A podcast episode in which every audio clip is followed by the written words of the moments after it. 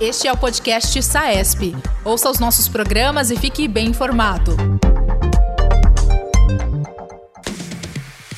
Eu converso agora com a doutora Paula Fialho. Ela é vice-diretora de defesa profissional da SAESP, Sociedade de Anestesiologia do Estado de São Paulo. Ela também é anestesiologista no Serviço de Anestesia do Hospital de Base FUNFARM de São José do Rio Preto, além de bacharel em Ciências Jurídicas. Doutora Paula, muito obrigado por conversar aqui comigo, com o SAESP Podcast. A primeira pergunta que eu tenho que fazer para a senhora sobre anestesia simultânea, que é o nosso tema, é justamente essa. O que é anestesia simultânea? Olá, caros colegas. Primeiro, muito obrigada pelo convite, agradeço a SAESP pela essa oportunidade de estar aqui conversando com vocês nesses momentos éticos. E para mim é uma grande honra Vamos falar então sobre anestesia simultânea e o que é. Anestesia simultânea é aquela anestesia que o médico realiza em situações de um mesmo profissional, ao mesmo tempo, simultaneamente, esteja assistindo dois pacientes distintos. Essa prática é uma prática reprovável que venha violar princípios éticos elementares da nossa profissão e nos deixa todos, quando praticamos, é, de uma forma bastante vulnerável. Ela está, na realidade, ela está imputada na resolução da anestesia, no seu artigo 1 da Resolução 2174-2017, nas suas linhas é, 2 e 4 onde ela diz o seguinte: para conduzir anestesia geral ou regional com segurança, é necessário que o médico anestesiologista permaneça dentro da sala do procedimento, mantendo vigilância permanente e assistindo o paciente até o término do ato anestésico. Então, ela já vem informar que é necessário que a gente dê toda a atenção ao paciente, a um único paciente. Mas ela é mais explícita ainda no seu inciso quarto, que ela diz que é vedada a realização de anestesias simultâneas em pacientes distintos pelo mesmo profissional ao mesmo tempo. Por quê? Porque o anestesiologista ele tem a obrigação de monitorar os sinais vitais do paciente durante todo o período perioperatório, em específico durante o ato cirúrgico cumprindo assim com seu dever de vigilância no decurso de toda a cirurgia. Quando ocorre de um médico assumir dois procedimentos anestésicos simultâneos, ele estará deixando um dos pacientes desassistido em detrimento do outro paciente em algum momento do ato anestésico. Assim, ele coloca em risco a segurança de ambos os pacientes.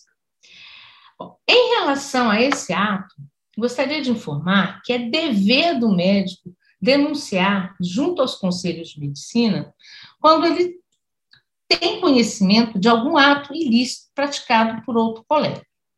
Principalmente se esse ato vier a prejudicar o paciente ou colocá-lo em risco de estar infringindo é, algum código de ética médica.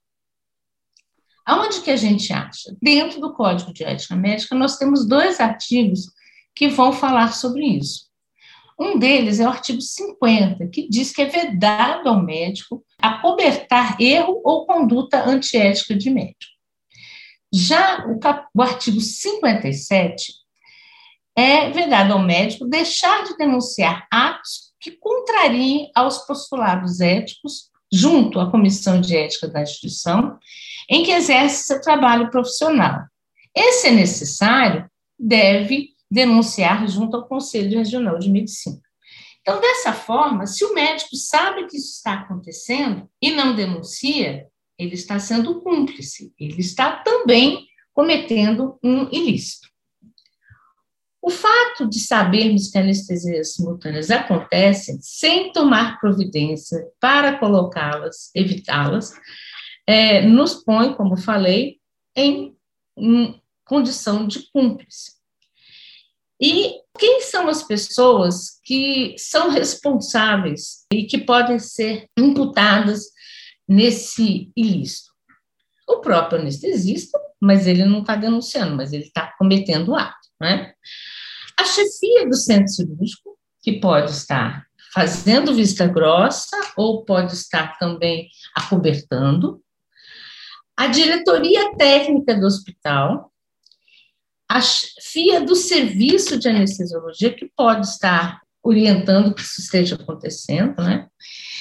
E, mas, em principal, o diretor técnico. Por quê? Porque existe uma resolução, que é uma resolução de 2016, CFM 2147, que ela traz especificamente como dever do diretor técnico que é assegurar condições dignas de trabalho e os meios indispensáveis à prática médica, visando o melhor desempenho de seu corpo clínico e dos demais profissionais da saúde em benefício da população, sendo responsável o diretor técnico pelas faltas éticas decorrente de falta de material, instrumentais e de técnica da instituição. Ou seja, se ele permite que a instituição tenha atitudes de incorrer nessa, nesse licitude, é responsabilidade dele, uma vez que escala de plantão,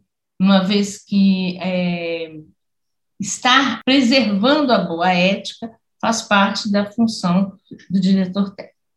Agora, doutora Paula, imagine, imagina não que essa é a sua realidade, né? Eu sou um anestesista e eu estou anestesiando um paciente eletivo. Aí chega um paciente de emergência. Como que eu procedo? Bom, como nós já falamos, é vedada a realização de anestesias simultâneas em pacientes pelo mesmo profissional. Certo? Por quê? Porque nós temos que estar monitorando sempre o paciente. Então, assumir dois procedimentos de forma concomitante é, pode acontecer em duas situações. No caso de uma urgência, se o hospital for um hospital que trabalha com urgência e emergência, e você não tiver nessa escala mais de um anestesista, pode ser que você esteja numa situação dessa. Bom, primeira coisa, você deve comunicar à diretoria clínica do hospital, certo? Para que eles providenciem um, um substituto, não, alguém que venha ajudá-lo numa outra anestesia. Então, isso a diretoria clínica é, deve ser informada, assim como a chefia imediata da anestesia, para que também estejam atuando nesse sentido. Se for um fato recorrente, é, isso deve ser conversado com toda, com a administração e com a diretoria é, do, do serviço, para que essa escala seja modificada. No entanto, você está diante da situação e o que deve ser feito? Bom, deve ser priorizado aquilo que é mais urgente. Se eu já estou fazendo uma cirurgia eu tenho que chamar um outro médico, mesmo que não seja anestesista, para ajudar a tomar conta, né? No hospital tem que ter algum plantonista, alguma coisa, para você poder fazer, o paciente não pode ficar sem assistência tomando conta. Isso deve ser anotado dentro no prontuário do paciente, certo? Para que isso seja, é, a circunstância com que é, aconteceu deverá ser anotada, para que haja uma causa de proteção individual do anestesista. Lógico, você não vai deixar o paciente é, ser prejudicado, ir a óbito, mas isso não pode acontecer com muita frequência, tá? Por isso então, que a gente está, por isso que a gente está falando de uma situação emergencial, né? Sim. No caso, por exemplo, isso significa que é indispensável sempre um médico anestesiologista em plantão presencial de emergência, certo? De acordo com a resolução 1451 de 95. E se você tiver um, um porta aberta, que tem urgência, que tem não só urgência e emergência, mas também eletivas, é, é de bom tom que se tem uma retaguarda. Né? Em relação ao exercício da anestesiologia, com participação de residentes, o preceptor da anestesiologia pode se responsabilizar por mais de um procedimento cirúrgico simultâneo se houver pelo menos um residente em cada sala? Isso daí é tema, inclusive, de uma consulta feita junto ao CFM, que é um parecer ementa de 32, é, realizado junto ao Conselho, e ele é categórico a informar que não. Por quê? Porque a presença do médico é, residente em anestesiologia não muda a, a existência de um anestesista conduzindo dois casos, certo? Por quê? Porque o residente ele está num programa para a formação de especialista, mas ele ainda não é especialista. A residência médica é normatizada pela Lei 6932 de 81, que estabelece que ela é uma modalidade de ensino de pós-graduação destinada a médicos sobre a forma de curso de especialização, caracterizada por treinamento em serviço, funcionando sob a responsabilidade de instituições de saúde, etc. Certo? O médico, então, ele está em exercício de aprendizagem da prática médica. E ele não pode, então, ser responsável exclusivo pelo procedimento. Nesse sentido, ele pode ser o R1, R2 ou R3, ele ainda não está em pleno exercício da sua profissão médica, de forma que os médicos orientadores ou preceptores possuem o dever sobre pena de responsabilidade de acompanhar de perto as atividades inerentes à especialidade e desenvolvidas pelo médico residente durante o aprendizado, de forma que eles têm que estar exclusivamente. Tá?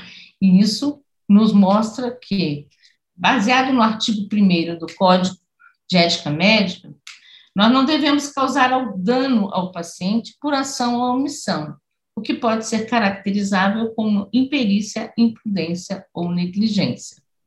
A senhora tocou um ponto bastante importante, né? Porque aqui na pergunta foi de deixar um residente é, responsável pela, pela anestesia. Esse fato não tira a responsabilidade, inclusive criminal, né, do médico anestesiologista em questão, que está lá no plantão nem a responsabilidade ética. E era muito fácil a gente caracterizar é, se havia ocorrido simultaneidade ou não. Às vezes tinha um, um, problema e o colega falava que não, que não estava tendo outra cirurgia, que era a única cirurgia do, do centro cirúrgico, que ele era um único anestesista, mas que não tinha outros procedimentos. E você pede, então, o registro do hospital, onde vem é, e pede os documentos do centro cirúrgico, onde existe a obrigatoriedade de anotar início de cirurgia, final de cirurgia de todos os procedimentos, de todas as salas, quem participou, quem não participou, momento que o paciente entrou na sala de recuperação. E quando você confronta esses dados, você diagnostica o quê? Que houve uma simultaneidade. E uma simultaneidade que não foi de minutos, às vezes foram de horas. O indivíduo começa uma cirurgia numa sala e ele vai para outra sala 15 minutos depois, as duas cirurgias perduram por duas, três horas. E aí ele, na hora que ele tem uma complicação, ele fala: Ah, não, eu estava no, uma sala só, mas fui ao banheiro, fui atender alguma coisa, a sala de recuperação, porque tinha sido a cirurgia anterior e eu estava e não existia ninguém, que é também um ilícito, né? não ter alguém na sala de recuperação.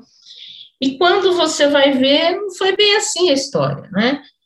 E isso é muito fácil de caracterizar, porque a documentação do centro cirúrgico, ela hoje, ela tem que ser muito, muito minuciosa, cada vez mais com acreditações, etc., horários de entrada e saída de sala, de início de cirurgia, final de cirurgia, cirurgião que, que acabou ou não, e outra coisa também, o relato da enfermagem. Enfermagem, que o médico não escreve, a enfermagem escreve. Então, eles escrevem: o paciente chegou na sala, o doutor entrou na sala, o doutor anestesiou, o doutor teve intercorrência, e chamei o doutor que estava fora da sala. Chamei o doutor porque ele não estava, ele não fala que não estava na sala, mas no momento que o paciente começou a parar, começou a eu fui chamar o doutor. Se ele estivesse na sala, o técnico não não teria ido chamar o médico, porque o médico estaria dentro da sala, né? Então, isso fica muito, muito difícil de maquiar.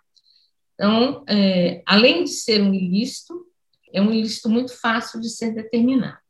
Você confrontando os dados do, do centro cirúrgico, né, os dados, documentos é, de, das diversas cirurgias do, do centro cirúrgico naquele dia, o movimento do centro cirúrgico, você consegue confrontar o ilícito das cirurgias, o término e a simultaneidade dos anestesistas, porque é, o nome de cada anestesista fica na ficha. Né?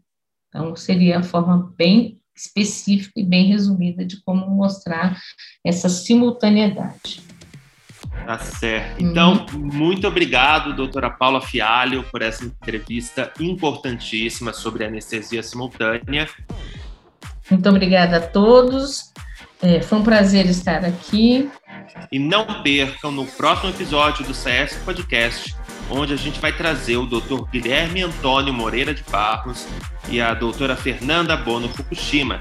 Eles são professores da Faculdade de Medicina de Botucatu, Unesp, e vão conversar com a gente sobre dor e cuidados paliativos. Este é o podcast SAESP. Ouça os nossos programas e fique bem informado. Toda quarta-feira, conteúdos novos com temas da atualidade.